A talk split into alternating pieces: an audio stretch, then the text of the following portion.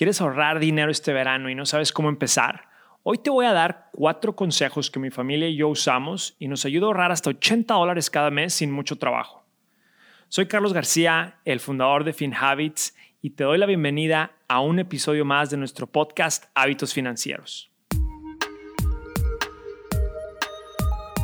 FinHabits presenta Hábitos Financieros Puede ser que con esta situación en la que nos encontramos estamos ahorrando dinero porque no estamos saliendo tanto. Pero por otro lado, en el verano podemos tener más gastos con, gastos, con costos de electricidad, la cuenta del teléfono, internet y hasta compras innecesarias que estamos haciendo ahora que estamos más tiempo en las pantallas. Cualquiera que sea tu caso, con un poco de disposición a seguir desarrollando buenos hábitos financieros, tú te puedes ahorrar dinero con estos cuatro consejos. El primer consejo es usa la lavadora y secadora por la noche. Muchas personas ni se lo imaginan, pero el costo de electricidad tiene horas pico en los que el consumo de luz cuesta más. Y estos horarios son diferentes para cada región de Estados Unidos, pero por lo general los precios de la luz son más bajos antes de las 8 de la mañana y después de las 8 de la noche. Entonces, lavar la ropa durante estos horarios es una excelente manera de ahorrar dinero este verano, pues como sabes, la lavadora y la secadora consumen bastante electricidad. Así que si evitas las horas pico y lavas, por ejemplo, a las ocho y media de la noche, te puedes ahorrar hasta un dólar por cada carga. Y si esto lo haces 10 veces al mes, pues te estás ahorrando 10 dólares más cada mes. Mi segundo consejo para este verano es baja tu gasto de electricidad. Y aquí te doy unos trucos que te pueden ayudar a ahorrar hasta 20 dólares. En muchas ciudades de Estados Unidos sube la temperatura en el verano, así que con, con esto sube el costo del recibo de luz. Y es normal que en esta etapa utilicemos más el aire acondicionado pues para mantenernos más frescos. Y ahora además que estamos pasando más tiempo en casa, pues esto se, esto se incrementa, lo que implica que también el uso de televisión, luces del pasillo y el microondas se están usando con más frecuencia. Entonces, para ahorrarte hasta 20 dólares al mes en tu recibo de luz, aquí te van dos tips. Uno, cambia todos los focos de tu casa por focos LED. Estos son los focos que ahora encuentras casi en todas las tiendas y que son mucho más baratos que antes. Estos focos consumen la cuarta parte de energía que un foco incandescente. Y esto te puede ayudar a ahorrar hasta 10 dólares en tu recibo mensual. Y bueno, además de beneficiar tu cartera, también puede ser amigable con el medio ambiente. Y esto yo ya lo hice en mi casa recientemente. Dos, instala y usa persianas en las ventanas de tu casa en las que les pega el sol. Esto ayuda a que mantenga tu casa fresca y no vas a tener que usar el aire acondicionado a todo lo que da. Con esto te puedes ahorrar hasta otros 10 dólares cada mes.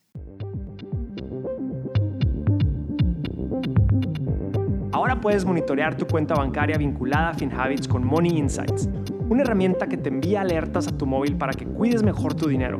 Descarga nuestra app en tu teléfono móvil para que comiences a administrar tus alertas.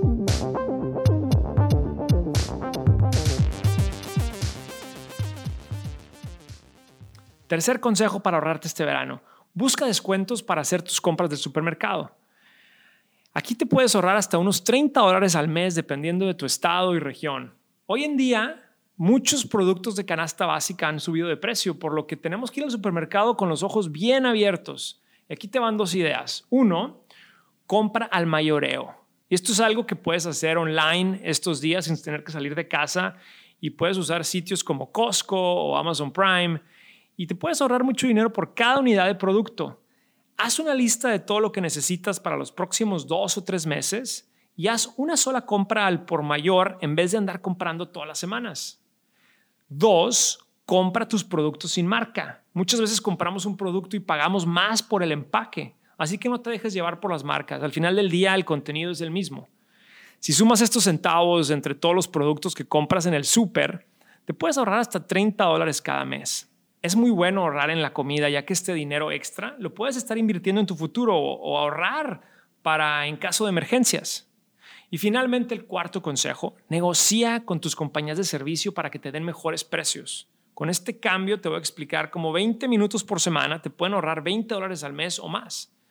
Este verano es un buen momento para llamar a tus compañías de internet, cable, teléfono, celular y crédito y negociar para que te bajen la cuenta o te den algún descuento. por más que parezca un dolor de cabeza, tener que estar llamando a estas compañías, si consigues buenos descuentos, esto te puede ayudar ahorrar dinero todos los meses, pero por años. Tengo un amigo que él se dedica dos horas al año a negociar sus contratos y se ahorra como 300 dólares cada año. Bueno, ¿y cómo puedes hacer esto? Hay que saber negociar un poco. Piensa que si eres un buen cliente y pagas tu cuenta todos los meses y llevas usando este servicio por año, estas compañías del servicio no te quieren perder como cliente. Así que este es un punto de negociación muy importante. Y segundo, hay que investigar cuánto cobran las compañías de competencia y si encuentras un plan más barato, llama a tu compañía y negocia. Diles que te interesa cambiarte a la otra compañía que está más barata.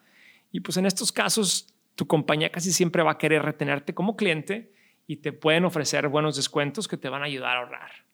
Piénsalo, no digo, no estoy diciendo que pases horas todas las semanas negociando, pero si haces una llamada de 20 minutos por semana a cada compañía, te puedes ahorrar 20 dólares si consigues estos descuentos en tu servicio. En la comunidad de FinHabits nos gusta que puedas mejorar tus hábitos financieros y estas son algunas ideas que si las aplicas hoy te pueden ahorrar unos 80 dólares este mes. Así que, ¿qué opinas? ¿Tienes algunas otras ideas que te están ayudando a ahorrar este verano? Pues compártelas. Gracias por acompañarnos en este episodio de Hábitos Financieros. Soy Carlos García de FinHabits. Este podcast es producido por FinHabits Inc., Giovanni Escalera en producción y edición, Adal Gutiérrez en guion. Recuerden que este podcast es para efectos de información y no constituye una solicitud o recomendación para comprar o vender activos. Los servicios de asesoría financiera de FinHabits solamente se proporcionan a los clientes a través de la app o el servicio online. El rendimiento de las inversiones no está garantizado y los resultados pasados no son garantía de resultados futuros.